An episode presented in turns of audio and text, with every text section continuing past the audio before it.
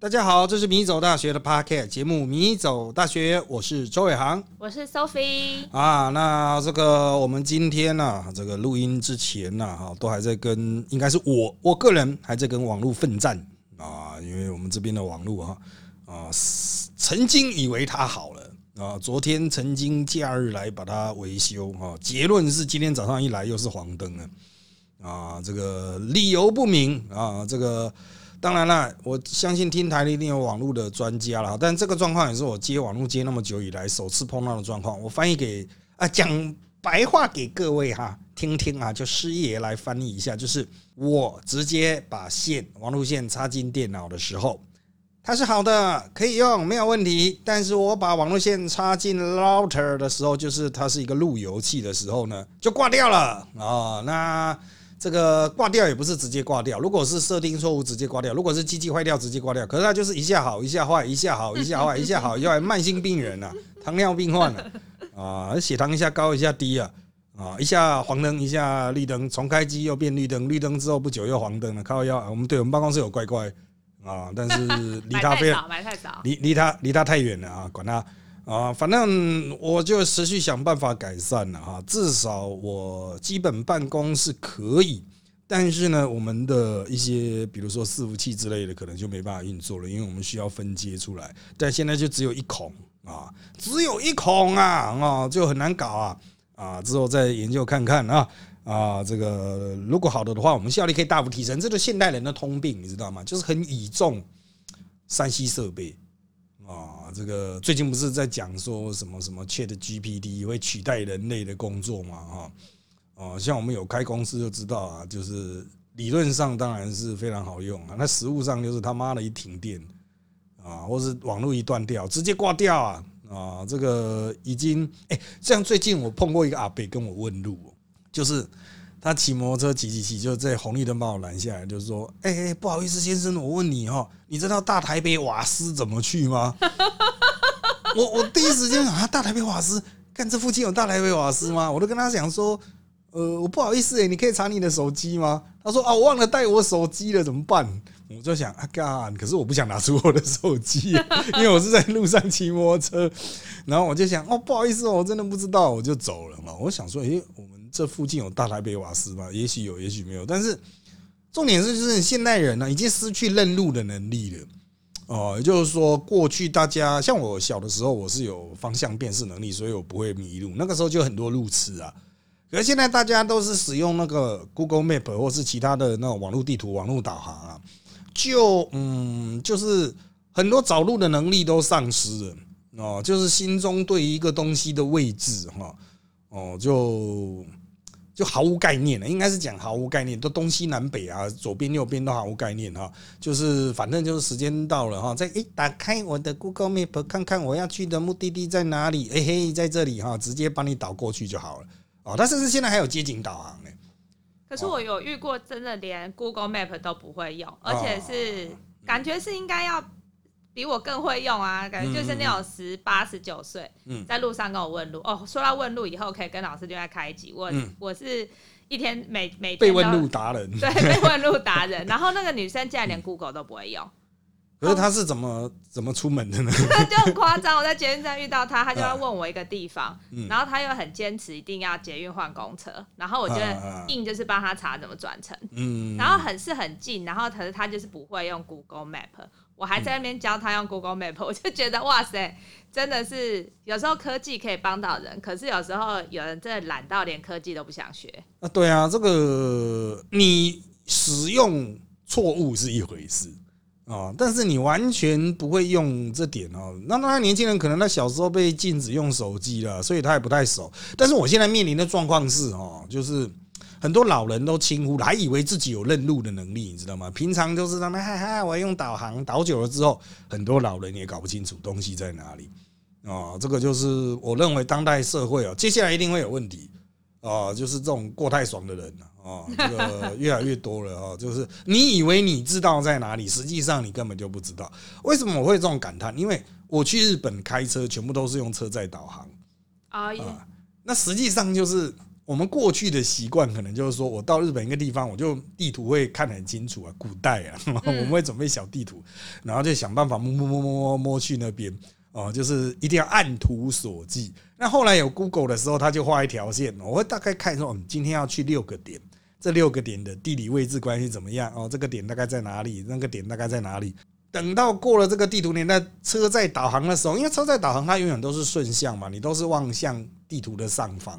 然后它就是左南东西南北一直转来转去，它就告诉你，请左转，请右转，请左转，请右转。你到最后面，你会完全根本不知道这个地方实质的地理位置是在哪边。嗯，哦，你就变成一个彻底的废物这样子啊！万一那个时候车载导航坏了，哇，真的是如现无里雾中，而且还真的蛮常坏掉。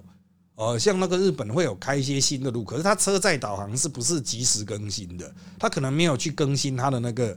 软体就会造成你那种车子开一开，比如说开到一条新的高速公路，就直接进入那种神秘的境界，这样子。不知道往哪一个交流道下，这样。对对，就是他会一直跟你导，就是说，哦，你你实际上现在是在深山里面的一个神秘的位置，这样子。然后他会一直叫你往某个方向这样开啊，刚刚就是请左转，请左转，请左转，请左转，靠腰。我现在在开一条新的高速公路，是你地图上没有啊？其实台湾有这个状况，像那个苏花改。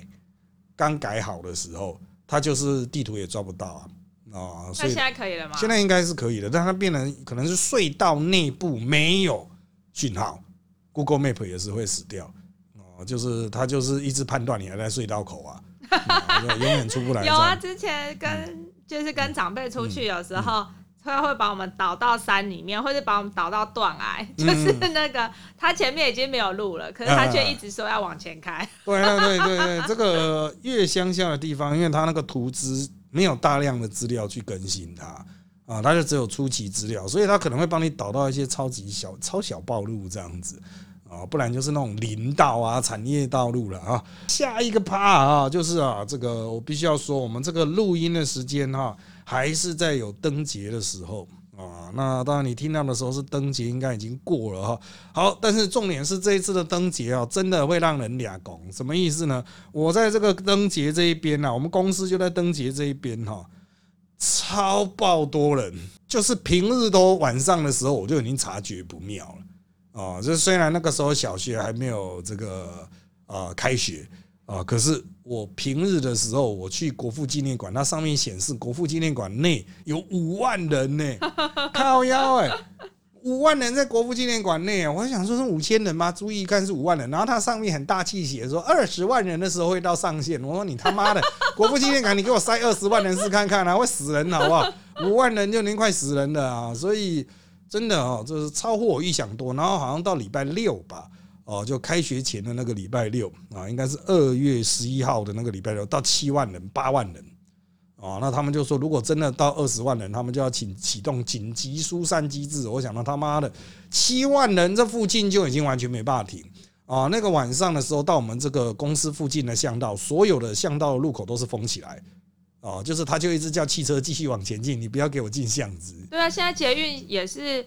说呃，国父纪念馆站不停啊！对啊，对啊，对，就是干给我滚的意思，就是这里已经不行了，那已经崩溃了这样啊。我个人认为，就是大家都有点轻忽了，就是疫情造成大家觉得哦，活动应该就人不多吧啊。但是现在绝大多数人的心中的设定都是说啊，看疫情已经结束了，我们可以出去 happy 了这样子，就造成哇靠，那真的是真的是至少三四年来没有看过这种爆发力。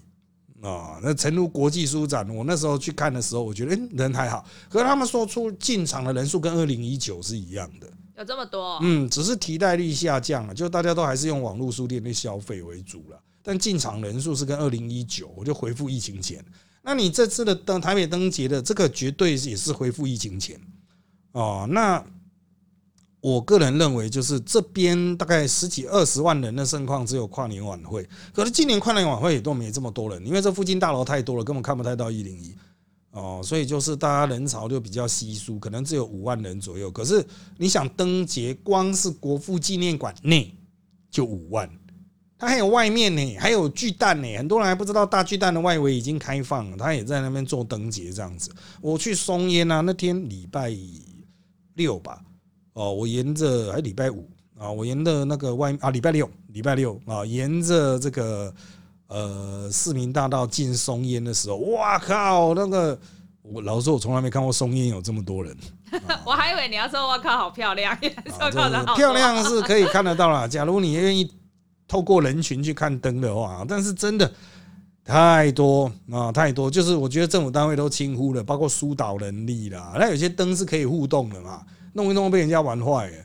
啊，还要派好几个警卫在那边跟大家讲说啊，这个坏了，等他 修好啊。我是觉得太轻忽了。不过这也代表经济应该会开始复苏哦，但是会不会来得太慢？哦，真的是很难讲哦。因为我还有一些朋友仍然持续在跑路中啊，就是不知道何跑到何年何月才会回来啊。这个希望能够尽快复苏了。不过政府现在目前是预期整体的经济景况不好啊。那后续会后市会怎么发展，我们就就是呃只能祈祷了，因为我没办法有什么太大的表现了哈。但是我还是认为啊，哈，就是这个应该会复苏了啊，但是幅度可能没有大家想象那么大啊。成都就像舒展人潮已经回来，可是消费量没有回来，可能大家现在都在看紧荷包吧。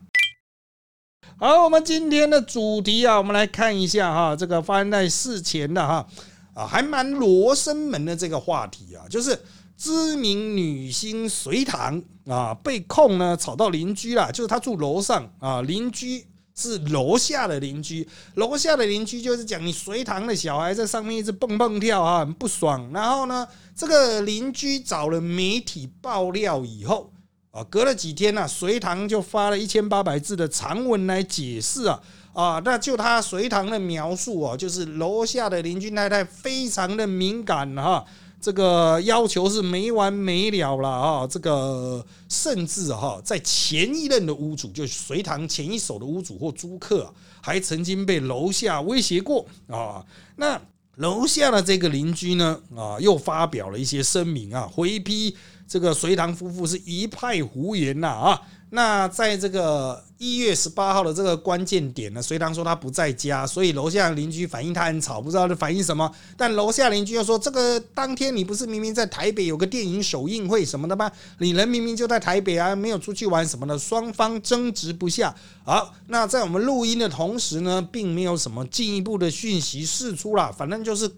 也不是公说公有理，婆说婆有理，就是双方各执一词了啊。那关于这个所谓楼上很吵，楼下很吵啊，我就先来破题啊，开宗明义的讲，我们这个录音的办公室啊，就本身就是不可抗力的吵，就是 他有点年纪啊，应该民国七几年的大楼，虽然是办公大楼，也有住商，就住商混合大楼了。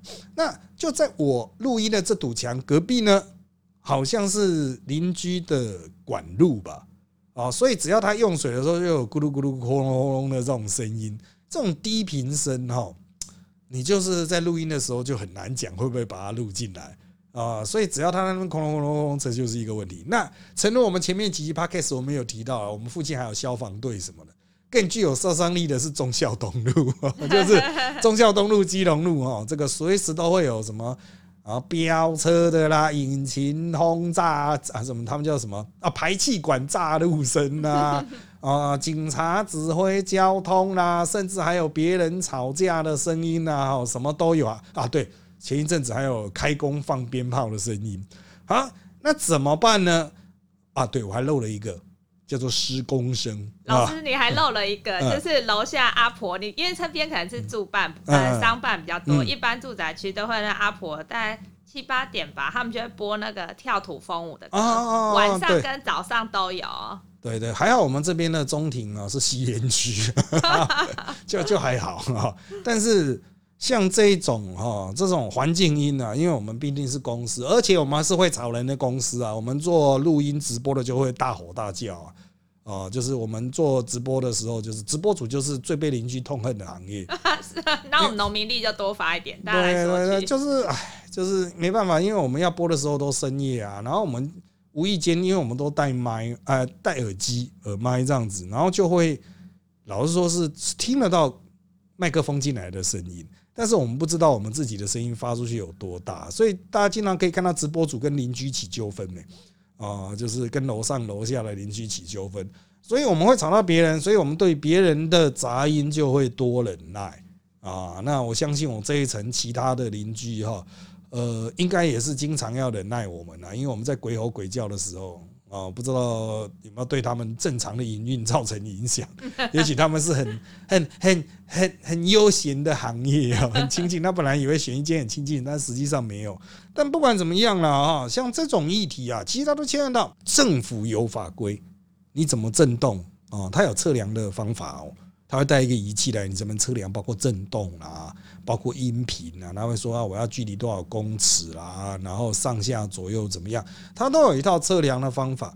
可是有时候就会出现到人家在吵的时候，你这个没办法来量，对啊，没办法那么及时啊。对啊，那人家来量的时候，他又不吵啊，这种间歇性，不然他就是这样捧一下。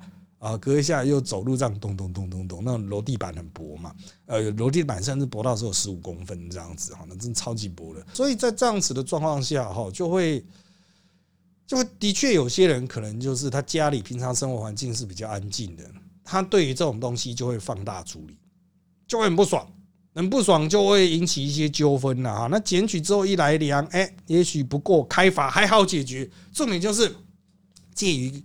可开发不可开发之间的那一种，真的很难搞啊！我只能说真的是很难搞，因为我以前当政府官员也经常碰到这种问题。那我现在住的地方哈，后面又是饮食店街，它就会有那种超级低频的冷气，因为它那一定是那种好几百台冷气这样排了一排，它一起运转的时候不只是热风，它就会有低频的震动哦，因为它酸也是随便酸酸嘛，他就想到防火墙不会有影响，可是它那个商业的冷气是很大很惊人的。啊，那个低频声会传进来，所以到底怎么解决这个问题哈？我一直认为他没有标准答案哦。大家到最后面就有的真的受不了了，就真的是精神分裂，就开始攻击别人啊。对啊，我今天早上起来看到一个新闻啊，就在南部吧，好像有那种小朋友在中中庭玩吧，有女的受不了拿下去拿辣椒水喷小朋友。哦，对对对，他是昨天的新闻，好像是对，好像是桃园吧，他好像是。他是在中庭玩哦，对，哦，因为我看那新闻没讲那么细致，说他跑去邻居家理论，然后他就拿那个防狼喷雾去喷人家。嗯，他是直接喷中庭的小朋友，还没有到理论。那是后来就是警卫啊、警察、啊、居民就立刻冲出来这样子啊。那当然了，这可能都已经吵到，呃，也不是说小朋友点很少，可能跟当事人自己的精神状态也有一些关系。对，我也觉得。对啊，因为正常人就是可能就会请警卫去沟通啊。啊，那我个人的，如果像我们做政治人物，或是做这种啊为民服务的，我们一般沟通协商，我们都会知道用一些比较润滑的方法啊，比如说，哎，叫里长，叫里长去负责当第一线插件的人，然后就是这样，因为有时候真的哦，他也不是人声啊，就机器比较麻烦，当事人他在家里他自己听不到，他外面的机器很少，比如说冷气的室外机。啊，那有时候那个也不是吵的问题，我感觉它冷气室外机快爆炸了，你知道吗？就是已经突然咔啦咔啦咔，我觉得盖你那个风扇应该已经打到里面了，不知道什么东西了啊。可是当事人可能就觉得没差，反正他听不到哦。怎么请里长沟通，真的是一大学问呐啊！我以前大学住在校外的时候啊，是租套房，可是其实就算是独立套房啊，就是不是那种共用厕所的雅房，其实它的隔音左右隔音也都不太好。我记得它上下隔音算是还不错，嗯，可能是我们大家也都很少在家，就是白天就上课啊，然后晚上要出去玩或者去打工什么，所以在家的时间也不多。可是其实我以前住大部分都住在家里，所以第一次去住外面还蛮不习惯的。可是因为我还蛮胆小的，所以我觉得隔音不好有一个好处，嗯，就是因为。可以听到隔壁看电视，他们有时候会大笑，然后还有活人嘛。对对对，会想说，啊，旁边好像假装有我的室友，就是住到隔壁的感觉。然后或者是说，他就像老师刚刚说，他用水会咕噜咕噜咕噜，或者冲水的声音，这我听得到。哎，这样子我反而比较好睡。如果他们出去玩都静悄悄，感觉好可怕 啊。然后感觉就会觉得说，哦，哎呦，就是旁边都没人，感觉很空旷，自己会觉得很怕。可是我觉得，比起噪音那种卫生习惯比较差的人，我或者是说比较容易放大一些事情、心境比较敏感的邻居，我觉得遇到这种人比较惨。大家都有心情不好的时候啊，可是他如果随时都要放大，那真的是没完没了啊！以前我去朋友家的时候，他他是住住在比较好的区，然后他真的真的，我真的是第一次遇到，像是网络上人家说那种捡捡回收的阿婆哦什么的，对对对，嗯就是可能他是地主，网络上写比较夸张啦，都说什么大部分都地主，可我相信应该很多还是需要帮忙的穷苦人。嗯那他们家真的是经过，因为他不是社区，就是呃是公寓，可是那个我就经过哇。真的味道会飘出来，它外面没有放，嗯嗯嗯嗯可是你经过他家，你就知道里面就是有莫名的那种呃回收放太多，然后它不是喷的味道，它就是太多杂物的味道，然后哇，真的是大开眼界。那个是在大安区，而且算是很好的社区的那种房子，真的会有人把它拿来堆杂物、哎，真的好可惜哦、好可惜。这以前松烟这边也有啊，整排的都是名店，它也有一间在做资源回收，哇，那它那它有没有味道飘出来？多少是有啦。可能就是因为这样子，后来也不知道是当事人自己决定改变还是怎么样啊，或是邻里协调，反正现在是没有了。那这个其实都是真的哦。我们觉得这个目前地方环保单位已经慢慢找到一个解决之道，因为过去对于臭味它是没有什么办法实际开单的，但是现在呢，它有几个方式。第一个，你不是业者，你不能违法违法经营资源回收，我要把你这个地方抄掉。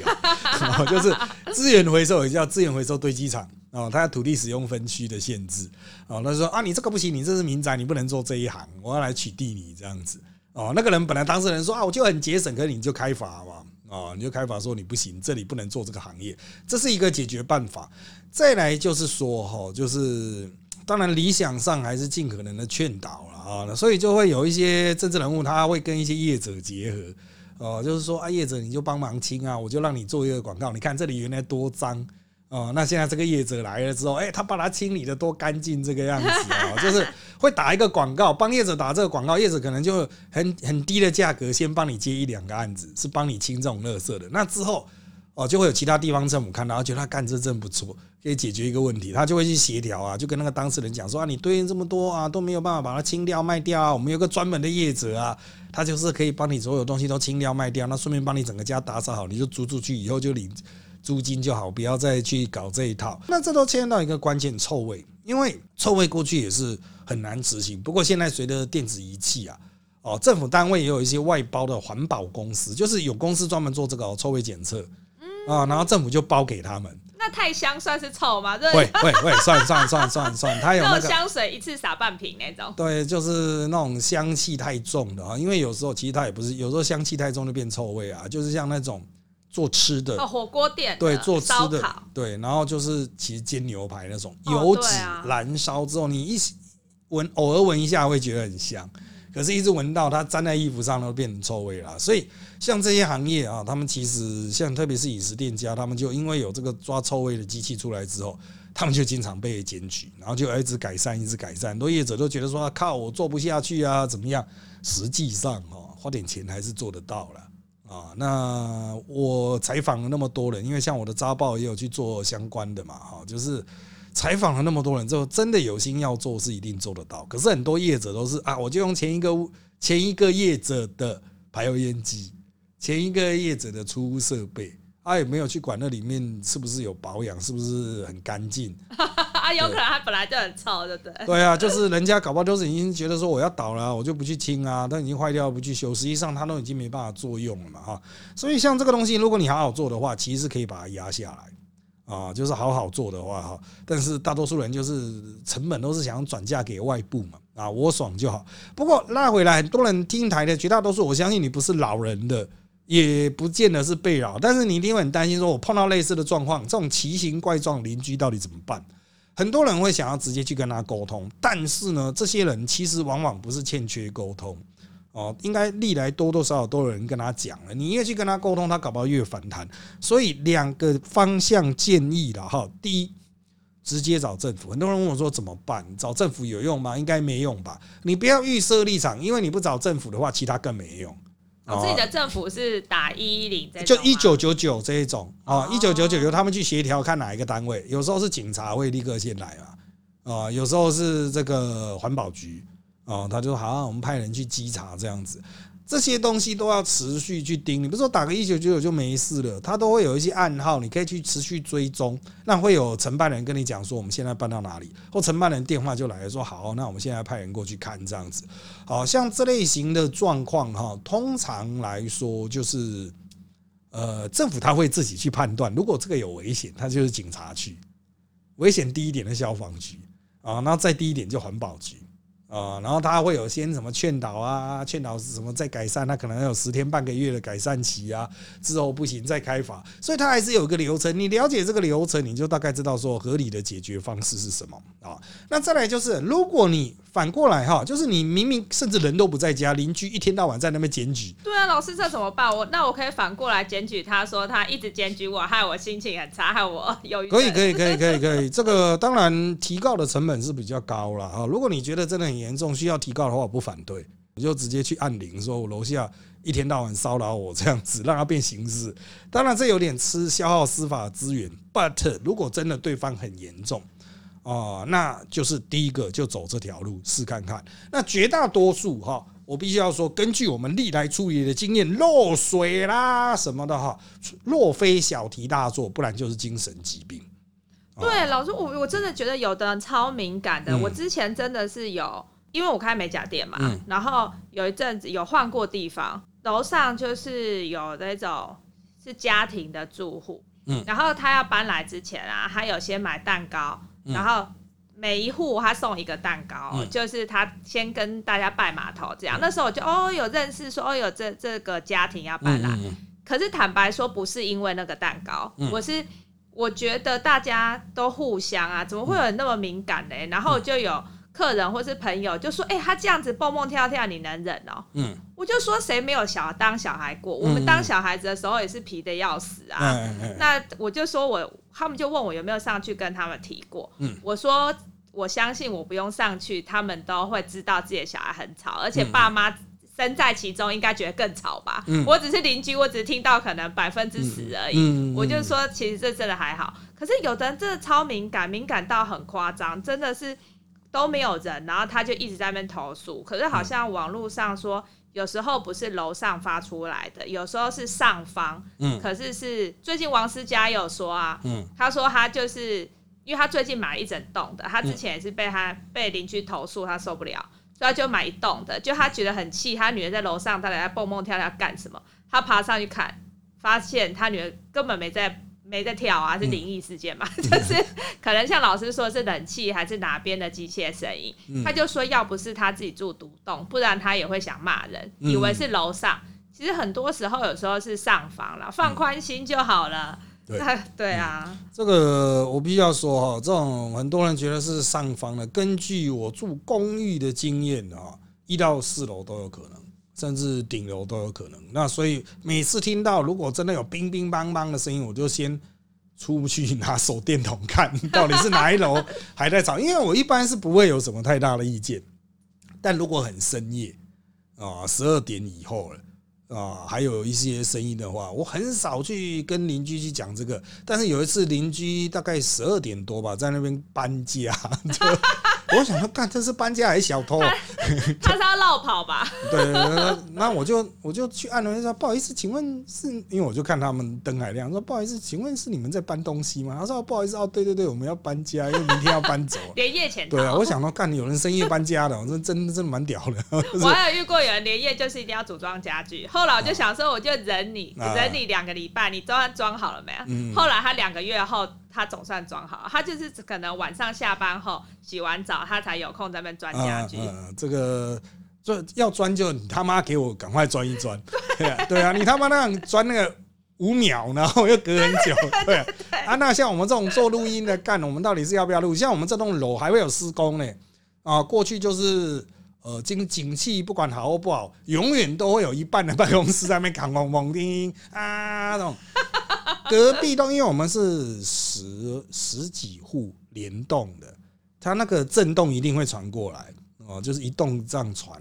那到底是在哪里在那边敲鬼才知道？只要他们在敲，我们这边就没办法录，呃，因为它那个就是没办法用降噪的方式降掉，因为它的震动直接震过来哦，所以当然这种我们也不会去跟他讲说什么啊，怎么我们在录音的时候不要吵。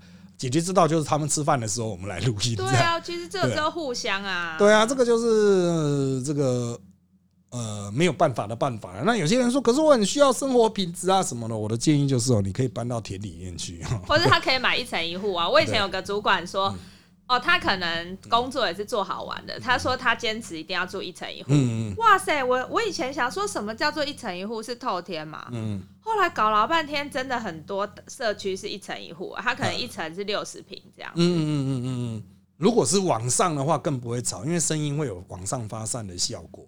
哦，往你做到最顶楼，其实就越高楼就越还好了。但是现在那也很贵啊，这个，所以啊，你没有钱的话，你就不用要求这么高的生活品质、啊。对我们。就要从宋朝开始存款了。对啊，你就没有办法，因为你就穷嘛，没有办法啊，这个就是非常现实的。像周杰伦他住豪宅，他要弹钢琴，他要在那边摔钢琴都可以啊，没有人听得到 啊，所以这个就牵扯到就是资源有限嘛，大家那边竞争了，只能互相互相。但是啊，有病的人哦，还是要去看医生的啊，但是不是你亲自去叫他，哎，你要去看医生哦，啊，这个一般人的沟通技术没有那么好，交给专业，一般要么警察，要么消防局啊，所以就是请这种如果听到奇怪的声音哈，啊，先打一九九九。呃，奇怪的邻居先打一九九，不管是环保啊什么，请一九九九去沟通。如果他们派环保局发现说干这个人有危险，他们会自己叫警察啊，你就不要自己去那边啊，这个亲自沟通啊。那有些人担心说，哎，可是警察会不会泄露我的身份啊？那不然你要自己亲自去，那还不是泄露你自己的身份吗？啊，你逻辑到底在哪里呀？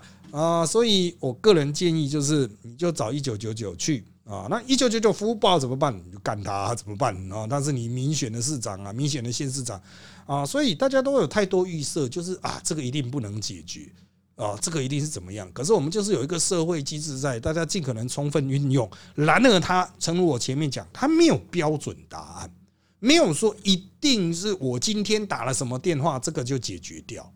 哦，这个没有标准答案的，政府也没有这个标准答案，就是啊，你超过这个，我就把你全家抓走，没有啊，是罚他钱而已，顶多啊，所以大家哈，真的不要有那个太多的个人的那种预设立场，说这一定是违法，或这一定解决不了哦，它是一个双向沟通的过程啊，就大家就尽量的沟通，让对方能够了解你的问题哈，那就没有必要像阿贡那一边就经常搞。搞到就是楼上吵楼下，楼下震楼上这样子，他们会用什么震楼神器？出门的时候就在家里一直震震震去震楼上。有有有，好像可以装在天花板对上对对对对，那震到整个房子都垮了，因为阿贡的结构盖得很好嘛。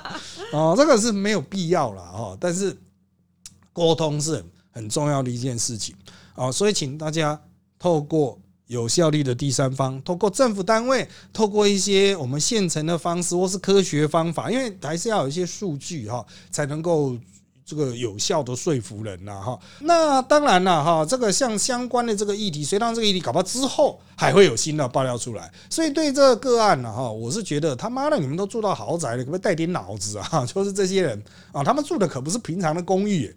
啊，他们是住的是豪宅哈，当然豪宅里面很多怪咖，可是都对啊，就是都已经这么有钱了啊，请思考一些比较有效率的方法，一天到晚去按门铃啦，或者是单纯就是我要找媒体爆料，我觉得媒体也有责任。其实我在直播其他地方也都提过了，我觉得媒体如果发现跟你检举爆料当事人有点怪怪的话，那没有必要硬写啊。啊，我们过去去采访，经常会有人讲说啊，这个是有一个什么严重的弊案呐，哦，我这个。收尾就收在我以前亲身的经历吧。很久以前，我还在办公室当那个主任的时候，我们就有收到一个住户，他住国宅的，一天到晚都打来说什么什么，他的国宅在漏水啊，一定要政府处理，因为政国宅是政府盖的啊。那国宅处那时候还有国宅处，那我们就去问他说：“哎，不是很新吗？怎么会漏水这样子？”那国宅处说根本就没有漏啊，是他有幻觉啊。怎么办呢？那那最后面这个人他甚至哦，讲讲讲，跟我们的美眉接电话的美眉讲到最后面，他要讲说，对啦，我就是有神经病啦，然后大家都说我是神经病啦。那这你不你们不想听的话，我就打去隔壁。我们说好，我帮你转 转到隔壁去，这就是政府官员的解决方案啊。这种东西太多了，这种这种好，我帮你转隔壁办公室，就这样哦，这个一间间转，然后隔壁就会走过来说：“靠背啊，你转来干嘛？”啊，这个就是啊，这个人生嘛，就是要不断的沟通了 啊。好，那因为时间关系，我们这集内容就差不多到这边喽。请追踪我们米走大学脸书粉丝团与 YouTube 频道，掌握我们的最新状况。也请在各大 Podcast 平台给我们五星好评，谢谢各位的收听。那就在这边跟大家说拜拜，拜拜。